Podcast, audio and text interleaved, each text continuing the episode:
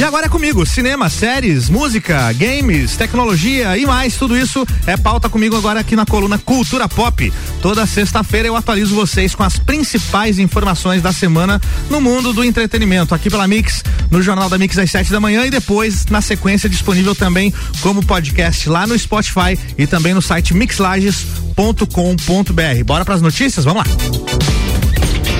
E o filme Godzilla vs Kong teve a estreia adiada no Brasil, infelizmente, né? A gente tá doido para ver essa briga aí para ver quem vai ganhar, mas agora o filme foi adiado. Estava previsto para chegar aos cinemas no dia 25 de março, mas vai ser lançado no dia 1 de abril, uma semaninha depois aí, né? O adiamento do filme é por conta, é claro, das restrições da quarentena causada pela pandemia. Godzilla vs Kong promete mostrar a grande luta épica entre os dois famosos monstros, o Godzilla e o King Kong. Bom, tomara que não precise adiar de novo, né? Não sei, uma semaninha só talvez seja pouco aí para a atual situação, não tá fácil. E a cantora Selena Gomes revelou que, olha só, pensa em se aposentar da música. Durante uma entrevista para a revista Vogue, a Selena fez um desabafo e disse que as pessoas não a levam a sério um trecho do que ela disse aqui, ó. É difícil continuar fazendo música quando as pessoas não te levam necessariamente a sério. Tive momentos em que pensei, de que adianta? Porque eu continuo fazendo isso, ela disse, né? E ela ainda afirmou o seguinte: ela quer focar mais na carreira de atriz do que na carreira de cantora. E aí tem mais um trecho do que ela falou aqui, ó. Ela disse: Eu senti que Lose You to Love Me foi a melhor música que eu já lancei. Para algumas pessoas ainda não era o suficiente.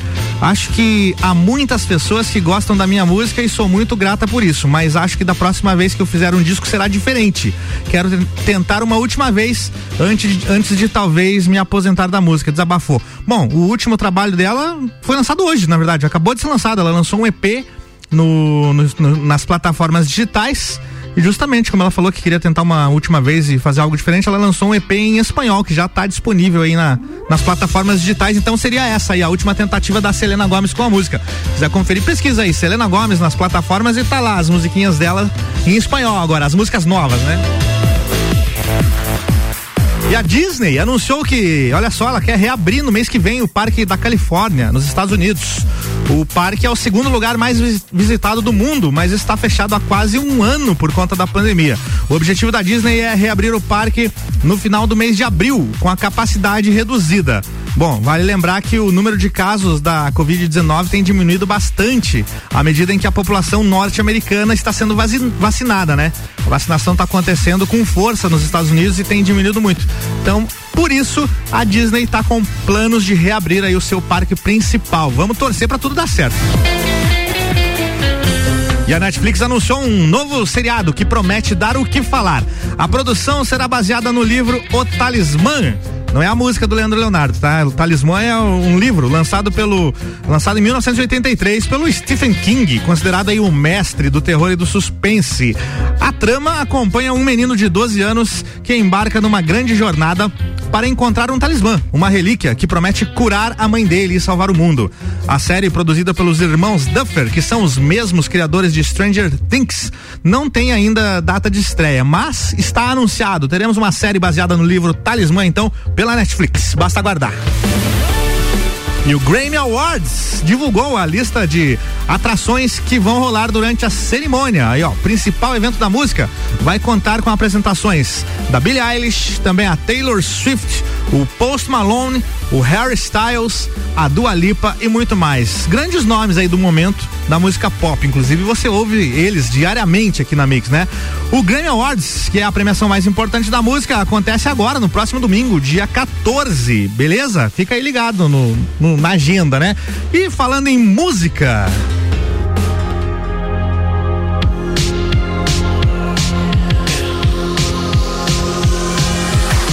Essa música que você tá ouvindo aí, ó, o hit Blinding Lights do cantor The Weeknd acaba de se tornar a primeira música a ficar por mais de um ano no topo 10 das paradas da Billboard nos Estados Unidos.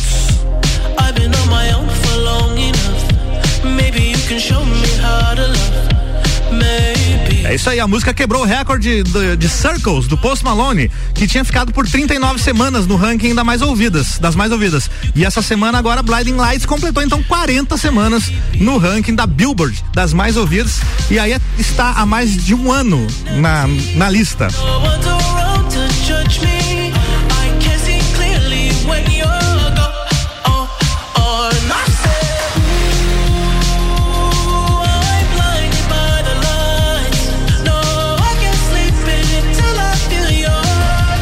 Bacana, né? A música Bloody Nights faz parte do álbum After Hours, lançado pelo The Weeknd em março do ano passado e que segue fazendo maior sucesso. Aí já tem várias músicas desse álbum que estouraram, né? Parabéns aí, The Weeknd. E após acrescentar um aviso sobre estereótipos preconceituosos antes de alguns filmes, a Disney optou por removê-los do catálogo infantil da plataforma Disney Plus. É isso mesmo, alguns filmes famosos da Disney foram removidos do Disney Plus lá na parte infantil. Na parte adulto você ainda consegue acessá-los, mas nos perfis infantis não. Os títulos que contêm um aviso sobre conteúdo com representações negativas foram retirados dos perfis infantis e a informação então está no site oficial do, do Disney Plus, em um dos tópicos lá que fala sobre ajuda, sobre perfis para criança, né? Os filmes que estão indisponíveis são Dumbo, As Aventuras de Peter Pan, Mogli, Aristogatas, ainda Aladdin, a Cinderela Robinson e também a Dama e o Vagabundo. E segundo a Disney, então, são filmes aí que têm representações preconceituosas e então estão removidos do catálogo. Na época, na época em que foram lançados, talvez não fossem vistos desta maneira, mas a empresa agora entende que sim, que são novos tempos. E aí esses filmes aqui que eu acabei de citar não, não podem mais ser acessados pelos perfis infantis lá no Disney Plus. Bora falar de games. Santa Tartaruga, Teenage Mutant Ninja Turtles, Shredder's Revenge. É o nome do jogo que acaba de ser anunciado para PC e consoles. Jogo novo das Tartarugas Ninjas. O jogo é um beat'em up de progressão, progressão lateral, inspirado por clássicos jogos da franquia, como o Teenage Mutant Ninja Turtles, Turtles in Time. Leonardo, Rafael, Michelangelo e Donatello estão de volta e é com o design clássico lá de 1987, um visual pixelado enquanto exploram as ruas de Nova York destruindo vilões. Segundo a sinopse oficial do game, enquanto Bebop e o Rocksteady estão acumulando engenhocas para apoiar o mais recente esquema de Krang e Destruidor, as tartarugas ninjas estão lutando em cenários icônicos para então, para então frustrar o mais diabólico plano de seus inimigos. A data de lançamento de Teenage Mutant Ninja Turtles Shredder's Revenge ainda não foi anunciada, mas as imagens que estão rolando e vídeos e pôsteres e tudo mais estão fantásticas, hein? A gente fica na expectativa aí. E ainda falando de games, a Atari, olha só, esse nome você conhece, né? Clássico demais. A Atari então anunciou na última segunda-feira que firmou uma parceria com a organização The Central Games para lançar um cassino virtual de criptomoedas e vai acontecer agora em maio desse ano já o lançamento, viu? Construído dentro do universo 3D, o Atari Cassino funcionará com tokens e moedas digitais a serem apostadas em jogos retrô e temáticos da clássica desenvolvedora de videogames. De acordo com o comunicado oficial, os usuários poderão participar do cassino usando Mana, criptomoeda nativa do que é, é a criptomoeda nativa da Decentraland. É, também vão usar o, a moeda digital da da stablecoin é o nome da moeda, também tem o token da Atari, que é o ATRI, são as moedas digitais ali dentro do metaverso, né? Da plataforma. A região de, de Vegas City, que seria essa região virtual, Vegas City, vai sediar o novo ambiente de jogos e apostas dividido em 20 localidades. Foi informado que 88% dos lucros provenientes dos jogos irão para o tesouro, então, da empresa, para financiar aprimoramentos e novos recursos futuros para a plataforma. Resumo é o seguinte: vai rolar aí um cassino virtual com os jogos clássicos da Atari. Então, se você é fã da Atari e quer é, apostar criptomoedas, moedas digitais e ao mesmo tempo se divertir com os jogos antigos, fica ligado aí que em maio o Atari Cassino tá chegando. Beleza? Vamos fazer um seguinte aqui, um break rapidinho, a gente já volta. Você está na Mix, um mix de tudo que você gosta. Ótica Santa Vista. Com o uso de aparelhos eletrônicos cada vez mais frequente, surgem alguns desconfortos de visão. Mas a Ótica Santa Vista tem a solução. Lentes com filtro de luz azul por apenas R$ reais. Isso mesmo, lentes completas por apenas R$ reais só na Ótica Santa Vista. Agora em dois endereços, Rua Zeca Neve 160 e também na Frei Gabriel 705. Ótica Santa Vista. Seus olhos merecem. Disman, mangueiras e vedações, soluções em hidráulica e pneumática com melhor atendimento, soluções no ramo industrial para conexões, mangueiras, vedações, correias e vapor. A Disman também oferece mangueiras e terminais específicos para o setor florestal. Venha para a Disman, subindo ou descendo a Presidente Vargas, número 1912. Disman 3223 1748 ou WhatsApp 99152 1327. Em breve, novo endereço na rua Campos Sales. Pensou em mangueiras e vedações? Pensou Disman.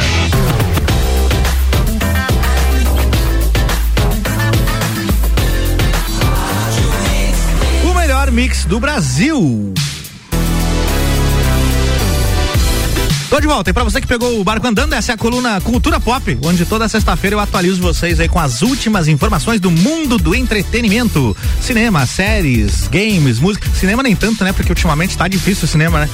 Muitos adiamentos e, e tudo mais. Mas enfim, as informações aí do mundo do entretenimento que bombaram durante a semana, o principal disso tudo eu trago aqui pra sexta-feira.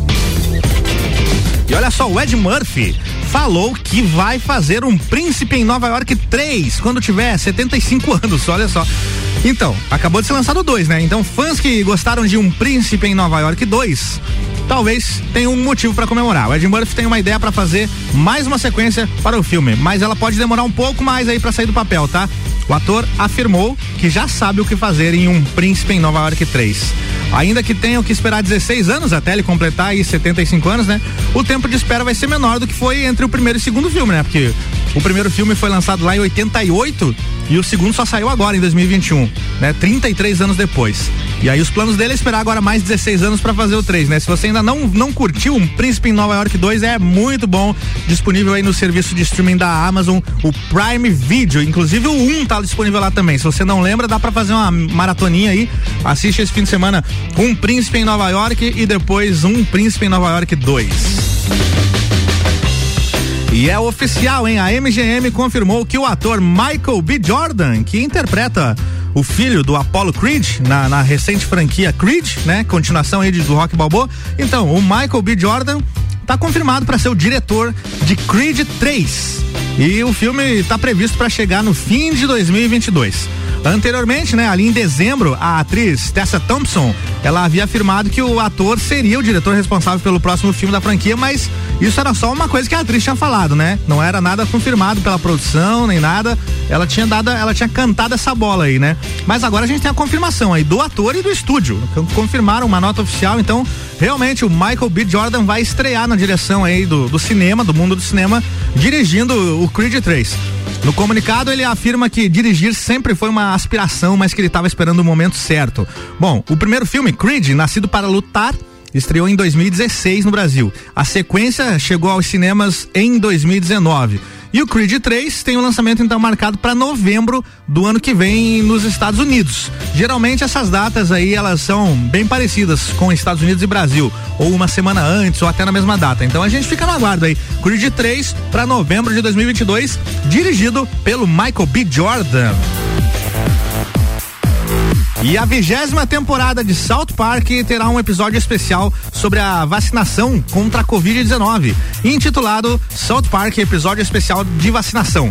O capítulo chegará ao Brasil no próximo dia 24 de março, que é uma quarta-feira, às 10 e meia da noite, no Comedy Central, na MTV e na Paramount Network. O episódio inédito abordará, além da vacina, o QAnon, que é um movimento online de extrema direita.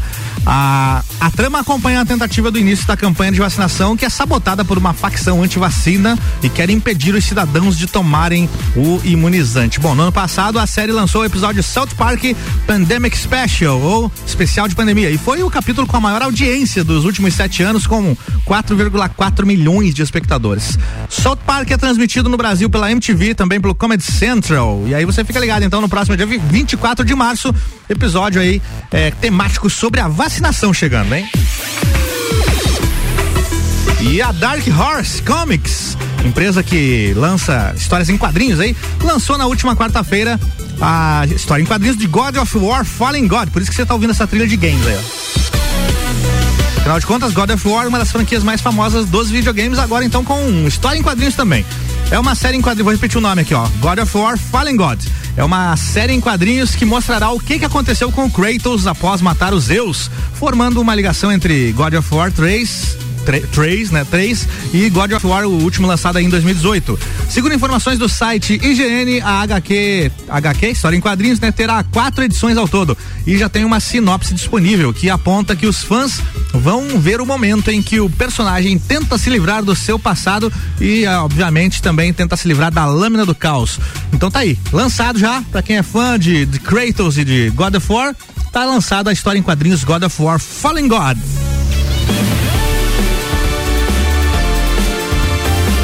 E uma série, uma das séries live action mais longevas da atualidade, que é Grey's Anatomy, pode estar caminhando aí para o seu final.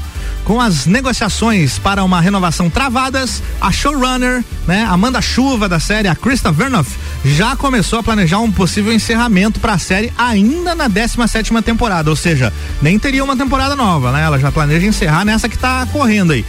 A roteirista afirmou que planejou o encerramento da temporada que pode vir, pode servir também como o fim do programa. Iniciada em 2005, Grey's Anatomy acompanha a rotina de um grupo de médicos do hospital Grey's Lawn Memorial.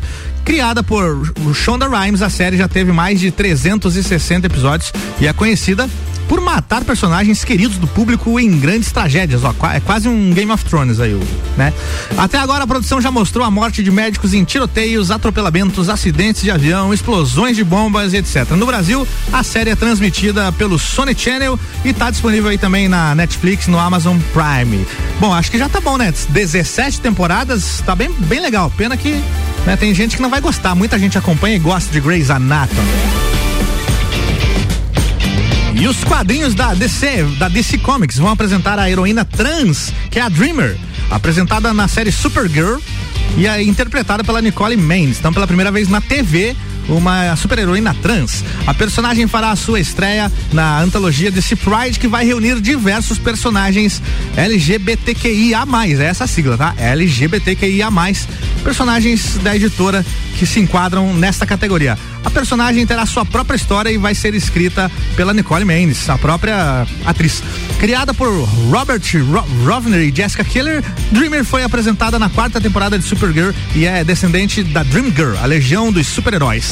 Ela tem o poder de, ela tem o poder de ver acontecimentos futuros e projeção astral devido à sua herança do planeta Nautor. No seriado, ela se torna uma importante aliada da Supergirl e a sua personagem já levantou a discussão do preconceito e da violência contra pessoas trans. Bacana, né? Além dos quadrinhos, a Dreamer estará na sexta e última temporada do seriado que estreia no dia 20 de março nos Estados Unidos. Então ela, ela faz parte aí dessa nova temporada da Supergirl e depois vai ter a sua própria série. Bacana.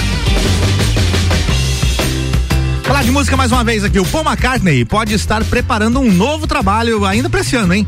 Na última quarta-feira, o ex-Beatle, ex não, né? É Beatle eternamente o Paul McCartney. O Paul McCartney então postou lá no Instagram dele um vídeo cheio de dados coloridos, dados mesmo, dados com, né? Dado de jogar.